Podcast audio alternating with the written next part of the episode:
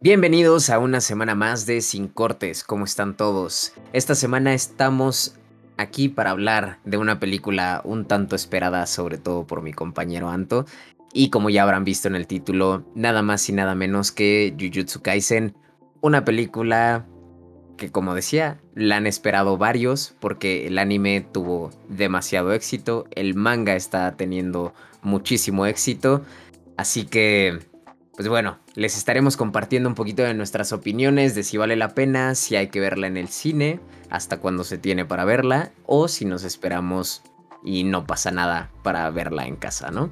Así que, sin más, le doy la bienvenida a Anto. ¿Cómo estás, amigo?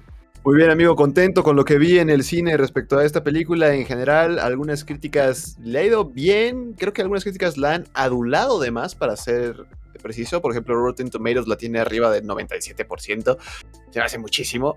Em, páginas como IM, IMBD, creo que se llama la página, eh, la tiene en 8.3 de 10. Lo veo más real. Es una buena película, muy alineada a lo que hemos visto del anime. Está relacionado prácticamente las personas de la película. Están relacionadas directamente con lo que se ha hecho en el anime.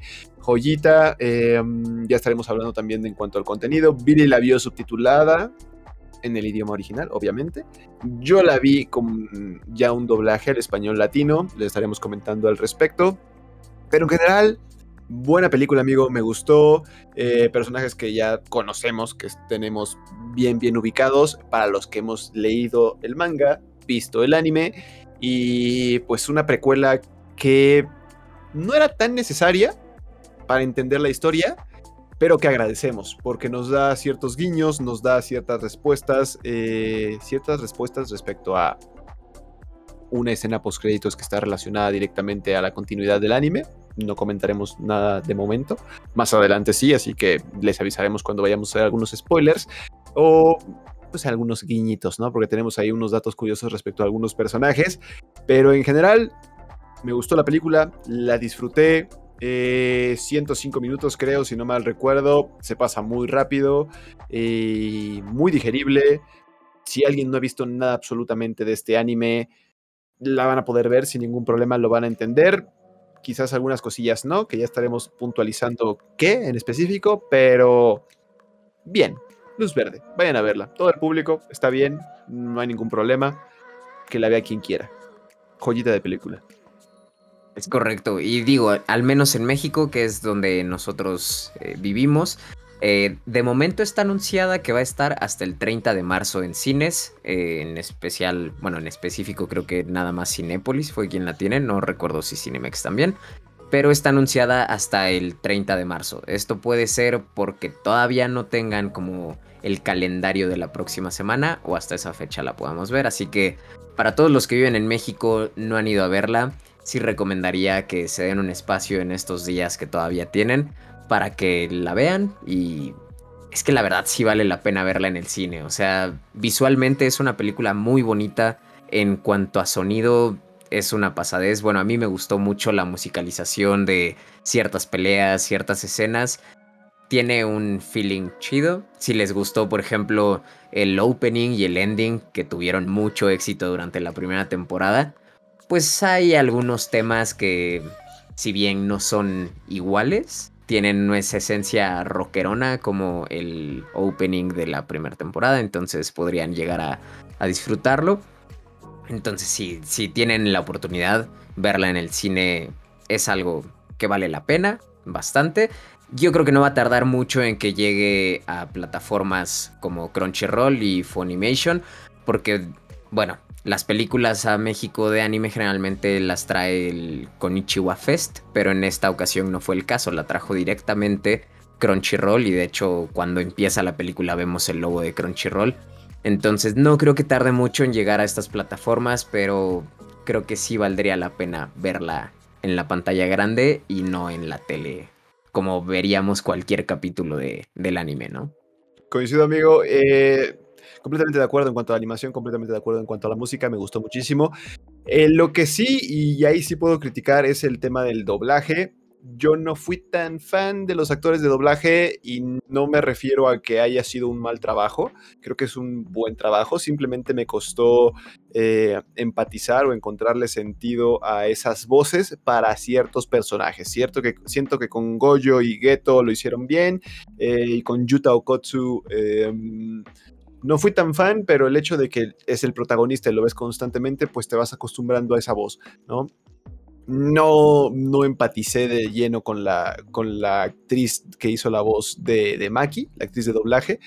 Les digo, no significa que sea un mal trabajo, son cuestiones de, gustos en cuanto al tema de las voces, nada más, porque el lip sync y el cuadrado de, de, los labios con el audio, pues sigue siendo calidad de doblaje de América Latina, y ya saben la calidad que tenemos nosotros para este tipo de trabajos, pero pude encontrar la película ah, doblada al español latino y ese sería mi único tema en donde siento que falló un poquito. Habrá quien les guste y obviamente es respetable, pero yo siento que ahí es donde flaquea eh, medianamente eh, esta entrega. Fuera de eso, todo cool, todo demás lo veo hermoso. Em, también los colores, o sea, la animación, las peleas son bastante fluidas, se ven bien. Eh, he mencionado que tengo mucho conflicto con las peleas de Pain y Naruto cuando se ve todo borroso y la justificación era, es que todo está pasando a super velocidad. Me cuesta creer esa justificación, la entiendo, pero mm, me causa mucho conflicto. Aquí vemos peleas bastante claras, muy disfrutables, buenas escenas de acción. Las escenas que tienen que ser coloridas y románticas están bonitas, se ven bonitos los recuerdos escenas contrastantes también como de sangre y de pelea. Eh, ahorita voy a platicar algunas, pero bien, o sea, realmente me gustó muchísimo. Y en cuanto a la sinopsis, porque ahí vemos un poquitín, dos personajes, ¿no? Yuta Okotsu y, Rika son los personajes principales en un inicio. Eh, dos niños que están bajo la promesa de un amor eh, a futuro y eterno hasta que Rika se ve involucrada en un accidente y fallece. Entonces, pues, em, por alguna extraña razón que ya la película explicará, Rika se vuelve una maldición que acompaña a todos lados a, a Yuta y pues prácticamente eso sería la trama. El villano que se quiere apoderar de esa maldición que se llama Rika, el villano es Geto, y pues algunos eh, personajes que están relacionados al protagonista que es Maki, Izumaki, Panda, Satoru Gojo, eh, pues prácticamente es lo que vamos a ver, ¿no? Satoru Gojo como el maestro que obviamente pues está instruyendo a estos chavitos que son Maki, Izumaki eh, y Panda, junto con con nuestro querido protagonista eh, Okotsu. Muchos nombres en japonés, amigo. Muchos nombres en japonés. Así me hubiera aprendido las tablas de multiplicar. No, no es cierto. Y este, y pues nada, prácticamente esa es la sinopsis. Ya de ahí se va desarrollando toda la trama. Película que fluye muy rápido. Nos muestran lo que nos tienen que mostrar. No se van por las ramas. Eh, hay muchos guiños y muchos datos curiosos que vamos a ver más adelante en el anime. Eh, pero fuera de eso, no, no deja de ser una producción precuela que funciona sin que necesites saber absolutamente nada de esta película. Los guiños y los chistes, pues los vas a entender mejor si ya conoces este contenido, pero fuera de eso, fluye y fluye muy bien, amigo mío. Es correcto, y ahorita que mencionas precisamente el que es una precuela y que es necesario mencionarse, como bien dices, creo que no necesitas nada más para ir a verla, por si son eh, personas que no han visto el anime, pero están aquí queriendo saber si, si tienen que ver primero el anime y después la película o qué onda. Pueden ir libremente a verla, o sea, les van a explicar todo, se entiende bastante bien, bastante fácil. Como dice Anto, los chistes puede que no los entiendan si no han visto la primera temporada, pero no es algo tan trascendental. Tal vez cuando vean la primera temporada, si es que deciden ver primero la película, van a decir, ah, entonces era por eso y se va a volver chistoso. Así que se puede ver nada más así de modo de entrada para esto. No es como la película de Kimetsu no Yaiba, que ahí sí tenías que ver la primera temporada porque lo que venía en la película era la continuación directa. Y de hecho creo que ahí es donde siento que puede sentirse un poquito más débil esta película contra la película de Kimetsu. Y es que precisamente como funciona como una precuela, pues hay algunas cosas que sabemos por la primera temporada, si es que ya la vimos, y entonces le quita un factor sorpresa en esta película. De ahí en fuera eh, es una película excelente. Como digo, no puede llegar al nivel de suspenso, al nivel de nostalgia hasta cierto punto que maneja la película de Kimetsu no Yaiba. Pero se disfruta muchísimo, sobre todo en apartados visuales, en apartado música y te entrega cosas muy buenas y que aportan eh, hasta cierto punto nuevos datos también de lo que nos dijeron en la primera temporada. Y bueno, yo no he leído el manga, Anto sí, pero por lo que me ha llegado a comentar, también es una manera de irnos adentrando a lo que viene en un futuro para Jujutsu Kaisen. Entonces, creo que fue bueno que la sacaran de una vez. Este. Porque me parece que la siguiente temporada todavía podríamos haberla visto y de ahí tener la, la precuela, ¿no? Pero está bien para verlo de esta manera y también y de por sí ahorita no tendríamos como un factor sorpresa porque ya vimos ciertas cosas de la primera temporada. Creo que si hubiéramos esperado a que saliera después de la segunda temporada, menos factores sorpresa habría. Así que, no sé, ahí algunos planes tendrá mapa. Tal vez en la segunda temporada nos quieran meter un vistazo a Yuta, que es el protagonista de la película. Quién sabe, eh, acorde a los tiempos del manga. Pero es una película muy, muy buena. Se disfruta bastante. Y digo, lo hemos comentado algunas veces eh, dentro del el podcast y otras veces fuera de él. Y es un anime que, bueno, un anime y manga que Anto disfruta bastante porque es de los productos más sólidos en cuanto al shonen que tenemos actualmente, ¿no? Es correcto, amigo, y coincido muchísimo porque además también le va sumando guiños. Algo que te he comentado también es que le encanta como empezar a embonar a sus personajes y, relacionarlos entre ellos. Lo hace bien, no se ve forzado, se ve interesante. Quizás en algunos momentos eh, Akutami, que es el, el autor, sí ha salido a decir, bueno, y aquí levanto la mano y hago este pequeño apartado, hago este pequeño guiño, pero me gusta muchísimo lo que está generando en el anime, lo que está generando en el manga. Eh, otros ejemplos que también veo y de contenido y estoy al pendiente es One Piece, ¿no? Lleva toda la vida One Piece, entonces ahorita acaba de pasar algo en el, no me acuerdo cuál es el episodio, pero ya sabrán un poquitín, nos acaban de hacer una revelación muy fuerte donde no sé, tengo un poquitín de miedo respecto a lo que pueda generar eh, esta noticia. Mm, porque simplemente creo que pueden romper un poco a un personaje, lo pueden volver como demasiado OP, que el manga está consciente de que pueden volverlo demasiado OP y no sé si en algún momento lo medio nerfen. Necesitan hacer un ajuste con eso, pero tengo un poquitín de miedo. Em, Tokyo Revengers, que ya estoy pidiendo también que acaben. El anime me parece una joya. El manga, ya estoy pidiendo que acaben el manga, por favor, porque lo estoy viendo peligrar en algunos momentos. Eh, Boku no Hero es otro que también estoy al pendiente del anime y del manga. Obviamente ahorita no hay anime, pero estoy al pendiente de esas producciones. Y el manga flaquea en algunos momentos, pero sigue entregando algo fiel a, sus producciones. Y pues que sigue funcionando, ¿no? Pero Jujutsu Kaisen es un anime manga que para mí sigue manteniendo un ritmo, sigue manteniendo una pauta eh, y va muy alineado, ¿no? El anime le ha sido bastante fiel a todo lo que se ha producido en cuanto al manga y siento que, que funciona 100%, amigo, y, me gusta bastante. De hecho, ahí traemos unos datos curiosos interesantes. Empezaríamos por, por Satoru Goyo, pero igual ya cuando entremos en tema de spoiler, no voy a mencionar spoilers del manga en sí, porque pues, obviamente no quiero arruinar el, manga. Voy a mencionar lo que ya se ha visto en el anime, lo que ya se vio en la película. Y, pues nada más, ¿no? Explicar algunas dos, tres cosillas y, y, ya, ¿no? Entonces, los que no hayan visto el manga, pues pueden estar tranquilos. No voy a arruinarles la vida. Pero los que no hayan leído el, bueno, visto el anime, puede que a lo mejor y si no entiendan algunas cositas, que aún así no les arruinaría el anime, pero está bonito que lo vean por sus propios ojos, ustedes solitos, o sea, ¿para qué se los cuento? Tan descarado. Datitos curiosos. Lo que pasa es que más bien lo que Anto quiere es que todos nos vayamos clavando mucho más con Jujutsu Kaisen porque él está fascinado. Y van varios meses de labor de convencimiento para que me diga, Billy, ya lee el manga. Entonces, creo que está queriendo hacer eso, pero con todos los que nos están escuchando. Y digo, se agradece porque sí es una historia que promete bastante.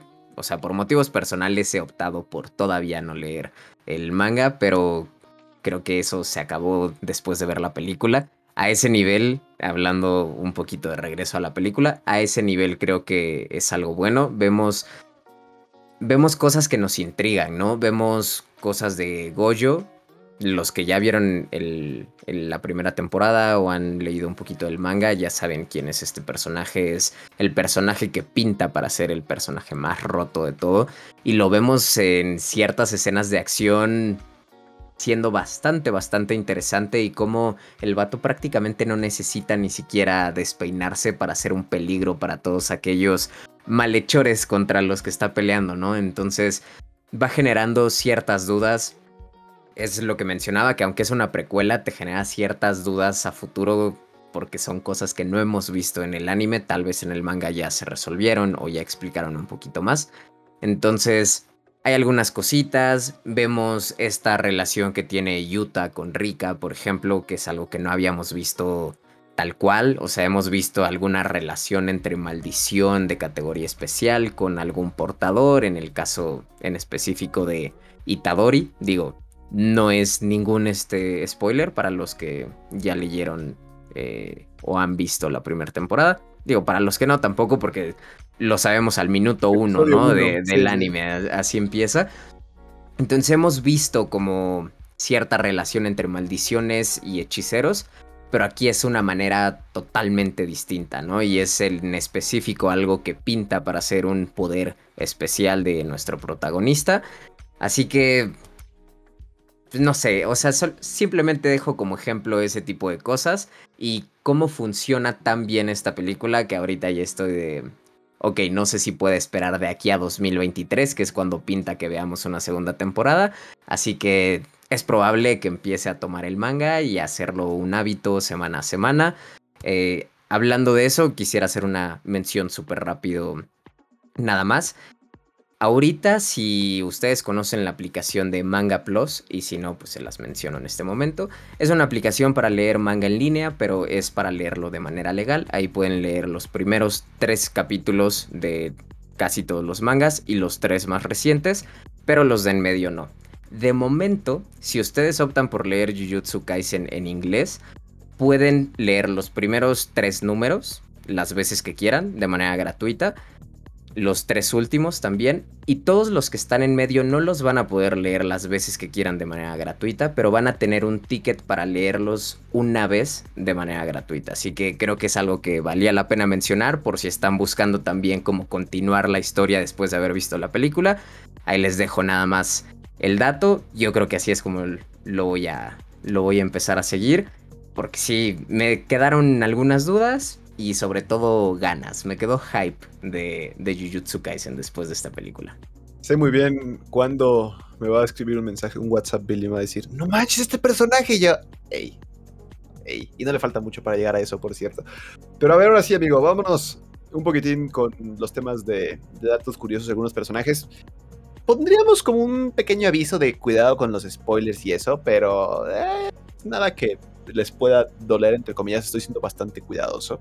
Y en cuanto a los guiños y referencias y datos curiosos, también estoy siendo bastante cuidadoso. Entonces, el principal es eh, justamente el que menciona Satoru Goyo, lo vemos como un personaje imponente, confiado, que se codea con altos estándares de hechiceros y en algún momento caen en irreverencia y les falta el respeto y les da igual. Objetivo de Satoru Gojo es prácticamente generar una revolución en este mundo y quitar a esos viejos estándares que se tiene respecto al mundo de hechiceros y él poner unos nuevos, una pequeña revolución. Entonces su objetivo es juntar a hechiceros poderosos para que peleen junto a él en esta posible futura revolución o este cambio, ¿no? Que se o que se busca generar.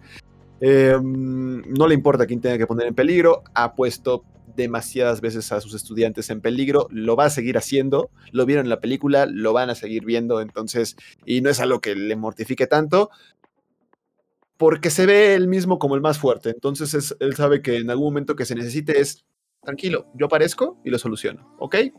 ¿Va a estar en peligro? Sí, pero cuando yo aparezca todo va a estar bien. Lo sigue haciendo. Y muchos han dicho de que se parece demasiado al personaje que creó Kishimoto, me refiero a Kakashi. Y pues es cierto, ¿no? O sea, ojito vendado, etcétera, pelito blanco, pelito, ¿no? O sea, ya saben ese tema.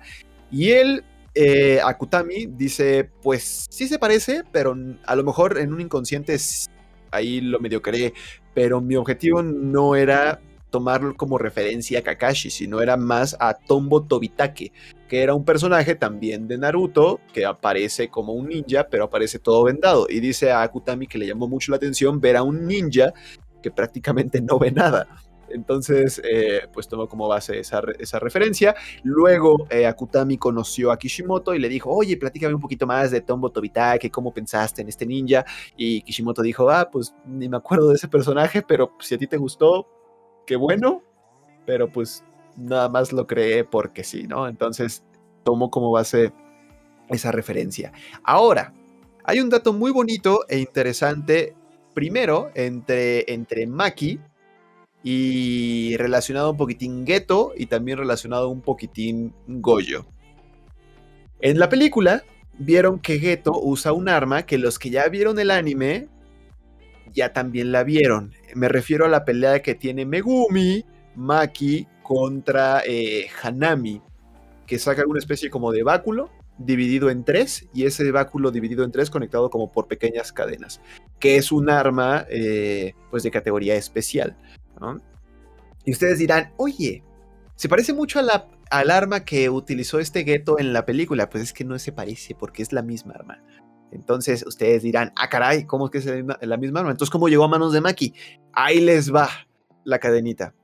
Primero, Geto consiguió esta arma de alguien, así, nada más lo voy a dejar, que está relacionado al clan Zenin, porque estas, estas armas le pertenecen al clan Zenin. Que ojo, también Maki tiene acceso a las armas del clan Zenin, pero utiliza esta arma que se llama nube, nube itinerante, ¿no? Entonces, Geto consiguió esta arma de ahí este personaje sí sería spoiler, entonces me lo voy a aguantar. Geto utiliza esta arma en la pelea. Esta arma es recuperada por Goyo, Taturo Goyo, que le dice al clan Zenin, oye, pues esta pues es un arma que les pertenecía a ustedes. Aquí está.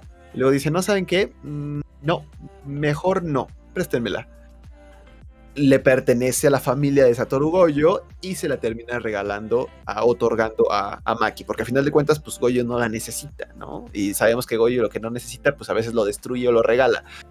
Lo van a ver más adelante. Entonces, pues se la termina dando a Maki y Maki es por eso que la tiene. Pero en un principio, la persona que se la pudo medio dar fue Keto y ahí ya luego llega a manos de Maki.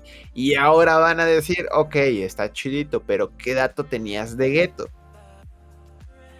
Geto pelea contra un personaje que se habrán dado cuenta en la película que suele decirlo a, los, a, los, a las personas que no tienen pues, energía maldita, monos. Originalmente no le decía monos a, a todo mundo, ¿no? Entonces prácticamente le decía los, que, los hechiceros y no hechiceros, Así, nada más los catalogaba así. Porque, pues, esa idea la tiene Geto desde hace muchísimo tiempo, desde que Goyo y Geto eran compañeritos en la escuela.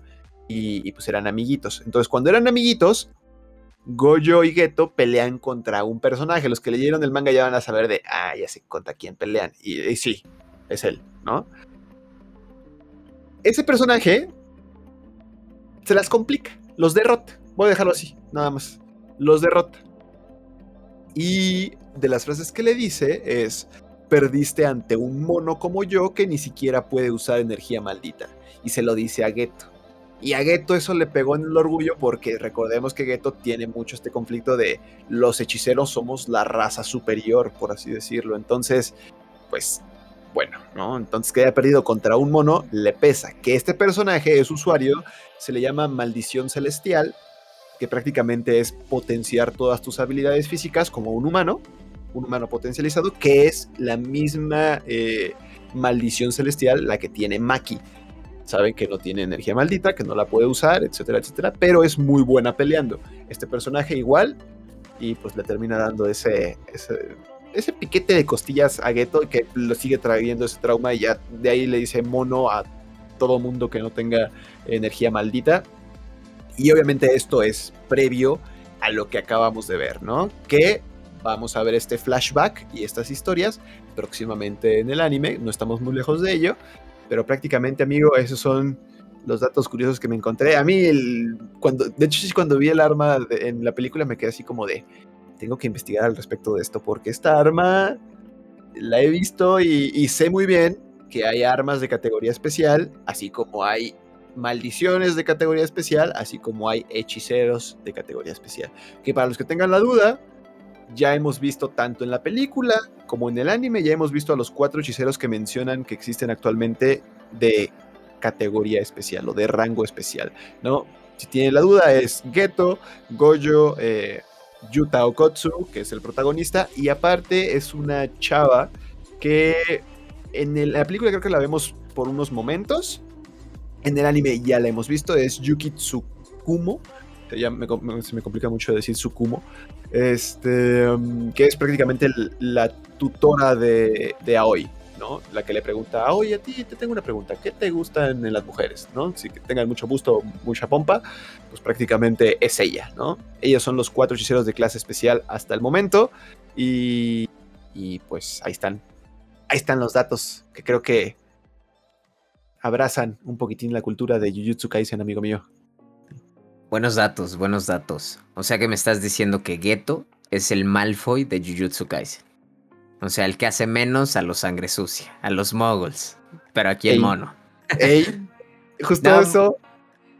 Muy buenos datos, muy buenos datos, amigos. Sobre todo este último que dijiste de los cuatro de categoría especial. Yo me esperaba realmente que el cuarto de categoría especial que realmente yo no sabía. O sea, me imaginaba que era Goyo Geto y te dicen en la película que Yuta es uno de ellos, pero yo me imaginaba que el cuarto iba a ser alguien que estuviera relacionado en específico con estos ancianos, como en algún momento les dice Geto, que son como los que mueven todo este ámbito de la hechicería y la preparatoria y demás, que es a los que se opone este Goyo. Yo me imaginaba que dentro de ellos estaría el cuarto y que precisamente por eso están un poquito tranquilos de la existencia de Goyo, ¿no? Porque aunque él es un poco rebelde, como que dicen, bueno, lo, lo mantenemos al margen todavía, ¿no? No representa tanto, pero al saber que no hay uno, un hechicero de categoría especial dentro de esta esfera, por así decirlo, eh, se me hace curioso, ¿no? O sea, cómo pueden estar tan tranquilos. Supongo es algo que en el manga veremos a futuro, pero sí me esperaba que fuera alguien de ellos o tal vez la... No me acuerdo del nombre, la verdad. La chica del cabello azul que tiene una trenza inmensa que la vemos peleando en la película cuando están en la pelea de los 100 demonios, que trae como una hoz más o menos que en el anime también la hemos visto y que siempre está hablando de dinero y demás, y es parte de los que no son muy eh, fraternos con, con Goyo, ¿no? Entonces yo me imaginaba como que por ahí estaría el cuarto y ahorita que mencionas que es esta chica, la tutora de Aoi, es curioso, pero gran dato, gran dato. Tú tienes los buenos datos al estar tan informado de Jujutsu Kaisen. Ando, ando al tope. Fíjate, es que ah, explicando un poquito lo que pasa con los ancianos, o sea, Goyo como que está cansado de los ancianos, ¿sí? Sabe que tiene, vamos a decirlo así, la fuerza como para pelearles. Pero dicen, pero los seguimos necesitando todavía. O sea, ya luego en el manga van a ver qué papel desempeñan un poquitín más, más presente. Y Goyo creo que está consciente de eso. Es, a lo mejor y todavía no es el momento para generar mi revolución. Sé que podría, pero los seguimos necesitando de momento. Entonces, por eso como que le respeta, o sea, está cansado de ellos, pero los respeta eh, un poquitín. Y es correcto, Geto es como el Malfoy de, de Jujutsu Kaisen, que en el cine escuché ahí también un comentario de, entonces no entendí, ¿qué habilidades tiene Geto? En palabras bonitas y, y en sentido práctico, Geto es Ash, un entrenador Pokémon que captura las maldiciones y luego las usa para pelear que fuera de eso ya vieron en la película que también sabe defenderse, sabe usar armas malditas y sabe pelear cuerpo a cuerpo, ¿no? O sea, se los pongo así, Geto es una de las promesas del mundo de, la hechicería junto con Satoru Goyo. Lo veían a los dos cuando los dos estaban en la universidad, eh, bueno, en la escuela de, Jujutsu Kaisen, eh, los veían como las grandes promesas del ámbito de hechicería. Así de parejo están esos dos, ¿ok? Entonces, ya luego lo van a ver más adelante en la historia, pero prácticamente esas son las habilidades eh, de Geto. De um, Yuta Okotsu vemos un poquito de su habilidad, eh, um, su habilidad original, por así decirlo, su maldición en sí, pero no la vemos en todo su esplendor. Vemos la manipulación que tiene con, con Rika y, hasta ahí, ¿no? Que otro dato curioso, pero ese es un poco más irrelevante, cuando exorciza a Rika, em, Yuta es como degradado en rango, ya luego Yuta, vamos a decir así, recupera habilidad y vuelve a ser de grado especial, ¿no? Categoría de grado especial. Que obviamente ese momento en el que lo volvemos a ver degradado no lo vemos en sí en la historia, porque ya luego lo volvemos a ver como poderosillo, por así decirlo, pero es un dato curioso que por ahí se puede calar. Que quizás lo único que criticaría en cuanto al guion, amigo mío, es eh, con este personaje, Yuta Okotsu, que es que desde el inicio le dan su, su tarjeta de hechicero de clase especial que me causa mucho conflicto porque obviamente ni él mismo conoce sus propias habilidades ni sabe de lo que es capaz. Eh, todo el mundo lo cataloga como clase especial, pero por la maldición que tiene ahí. Y si nos vamos por esa lógica, entonces eh, Itadori también debería de ser un hechicero de clase especial, ¿no? Porque pues está, con su cuna, ¿no? Entonces, pues ahí es lo que me faltó un poquitín de conflicto. Lo pongo así como ejemplo quieres aprender un idioma, llegas y pues prácticamente te dicen, no, pues tú ya eres buenísimo en el inglés. O sea, ¿para qué, qué vienes? ¿no? Y le dices, oye, pero ni siquiera me has evaluado, eh, no me conoces, no sabes mis habilidades, no me has hecho exámenes, o sea, no sabes nada de mí y me dices que ya soy buenísimo. Entonces siento que me hubiera gustado como guiño que le dieran ese gafetito al final para decir, güey, pues ya vimos que manejaste una maldición de clase especial, la pudiste utilizar, manipular y estar a la par de lo que ella requiere, toma, hechicero de clase especial. ¡Pum! ¿No? Y, hubiera estado muy bonito para la historia, para el guion, y hasta que Geto dijera, así como en ámbito de farol, solamente habíamos tres eh, hechiceros de clase especial. Yo, eh, Yuki, Tsukumo y, y, Goyo, ¿no? Y al final dijeran, pues, ¿qué crees, chavo? Hay cuatro, ¿no? Y hubiera estado muy bonito el tema de guion, es lo que considero que flaquea, pero, pero hasta ahí. ¿no? Y fuera de eso, pues me encanta la película, obviamente estoy muy dentro de este mundo y pues lo tengo todo bien, bien marcadito. Es lo único que siento donde flaquea, ¿no? Entre comillas. flaquea entre comillas, porque realmente, o sea, es algo que hubiera estado bien, que hubiera dado un poquito de lógica y continuidad con lo que vemos en la primera temporada, porque si a Itadori no nos lo presentan como un hechicero de clase especial. Digo, hablando de en la película, ok, sí, ¿no? O sea, aunque a Itadori lo hicieran hechicero de clase especial, pues en la película todavía no figuraba Itadori, ¿no? O sea, no estaba ni en el radar, no se había comido todavía el dedo de su cuna. Pero en ningún momento nos dicen durante el anime, en la primera temporada, que lo consideren clase especial. Entonces, como que si hubiera sido algo que estaría un poquito más relacionado, porque Sukuna es Don Papi de las maldiciones, ¿no? O sea, lo hemos visto como les pide respeto a las maldiciones con las que llega a pelear Itadori y todo. Entonces, hubiera sido un buen guiño, pero así como un de hecho, hasta, no. Hasta como medio denigrante. A Itadori lo manejan como el recipiente de su cuna. O sea, ni siquiera lo ven algo relevante. Es como, güey, o sea, tú vas a ser el fulano que se va a estar tragando los deditos hasta que, digamos, ya te tenemos que matar y así eliminamos los, pues, un fragmento del poder de su cuna. Y ya, así lo ven. Entonces, pues yo creo que, te digo, o sea, flaquea entre comillas porque pues, sigue funcionando, se lo sigo perdonando y te sigo amando a Kutami. Gracias. ¿No? Pero es, eh, me encanta, amigo. A mí me encanta este. Ya luego estaremos hablando. Ya luego estaremos hablando de Chainsaw Man, que también me la vendiste. Por cierto, este manga y este anime lo conocí por Billy. O sea, no llegué yo así y dije, ay, a ver esto. O sea, Billy me dijo, amigo, ¿te gustó Demon Slayer? echar un ojito a Jujutsu Kaisen, ¿no? Y me acuerdo que dije, ay, a ver.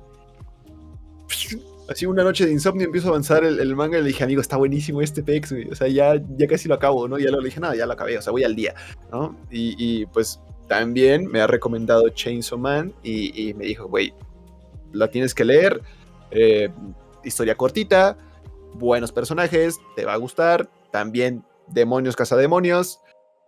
Échale un ojo, ¿no? Y dije, bueno, pues una noche de insomnio también vámonos, nos lamentamos ahí 90, alrededor de 90 episodios y pues ya lo, lo estaremos comentando porque de momento no tenemos noticias al respecto, amigo mío, de esto. De Chainsaw Todavía no. Todavía no tenemos noticias o bueno, tenemos la noticia entre comillas, pero es algo que sabemos desde finales del año pasado, principios de este, que en 2022 se estrena ya el anime, ¿no?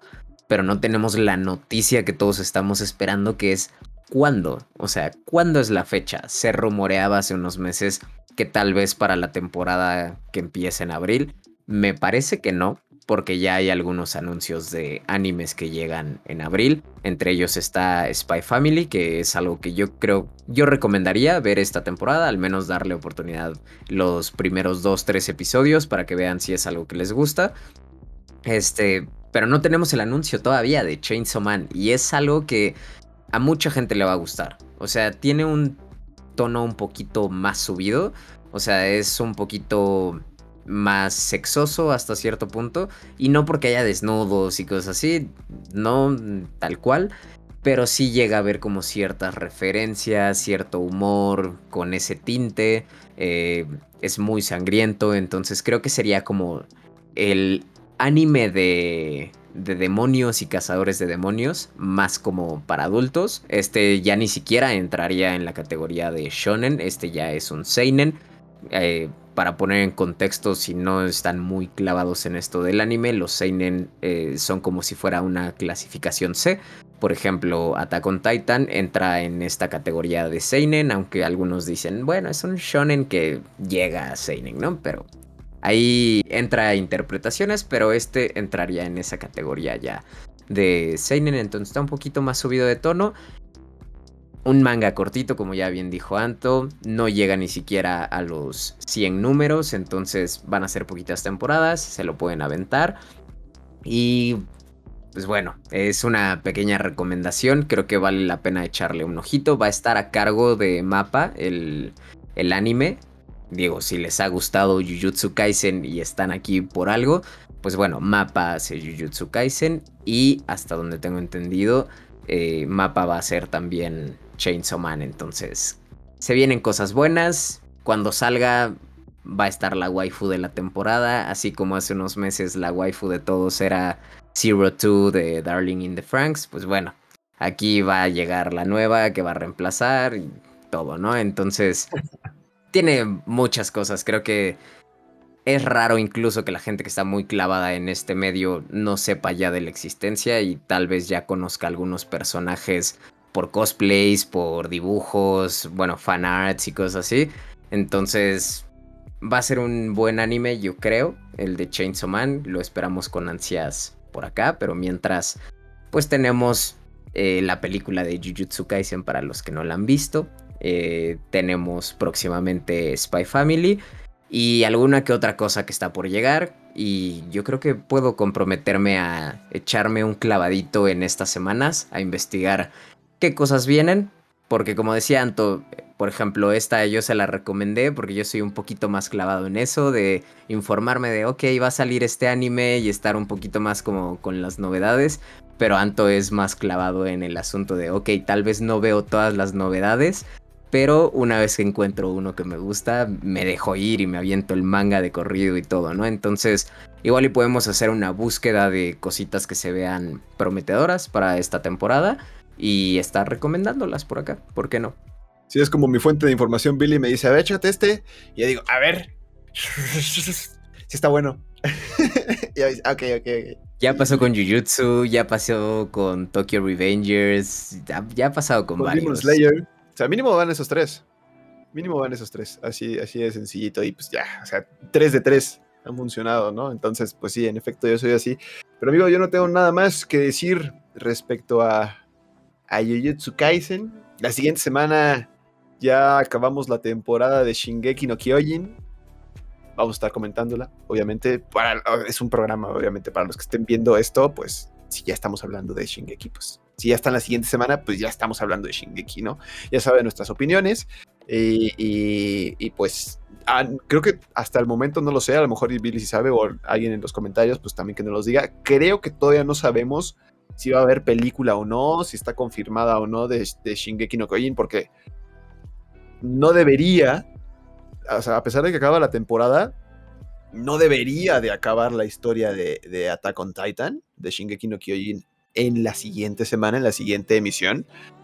Espero que no, porque les digo, todavía no sabemos noticia oficial de, qué, de qué, cómo vamos a proceder con esta historia, pero pues esperemos grandes cosas, la estaremos comentando la siguiente semana, como ya dije, entonces me pueden encontrar a mí, sin más que agregar, al menos para mi amigo, este, pues me pueden encontrar como Anto Toral en prácticamente cualquier red social y ahí estamos, ¿no? Comentarios y eso, encantados de leerlos y esperen más contenido respecto al anime y respecto a películas que ya también se vienen cositas respecto a este tema, amigo mío. Muchas gracias, amigo, por otra emisión, por acompañarme, por sus comentarios, su apoyo, su aporte, su cariño, por todo.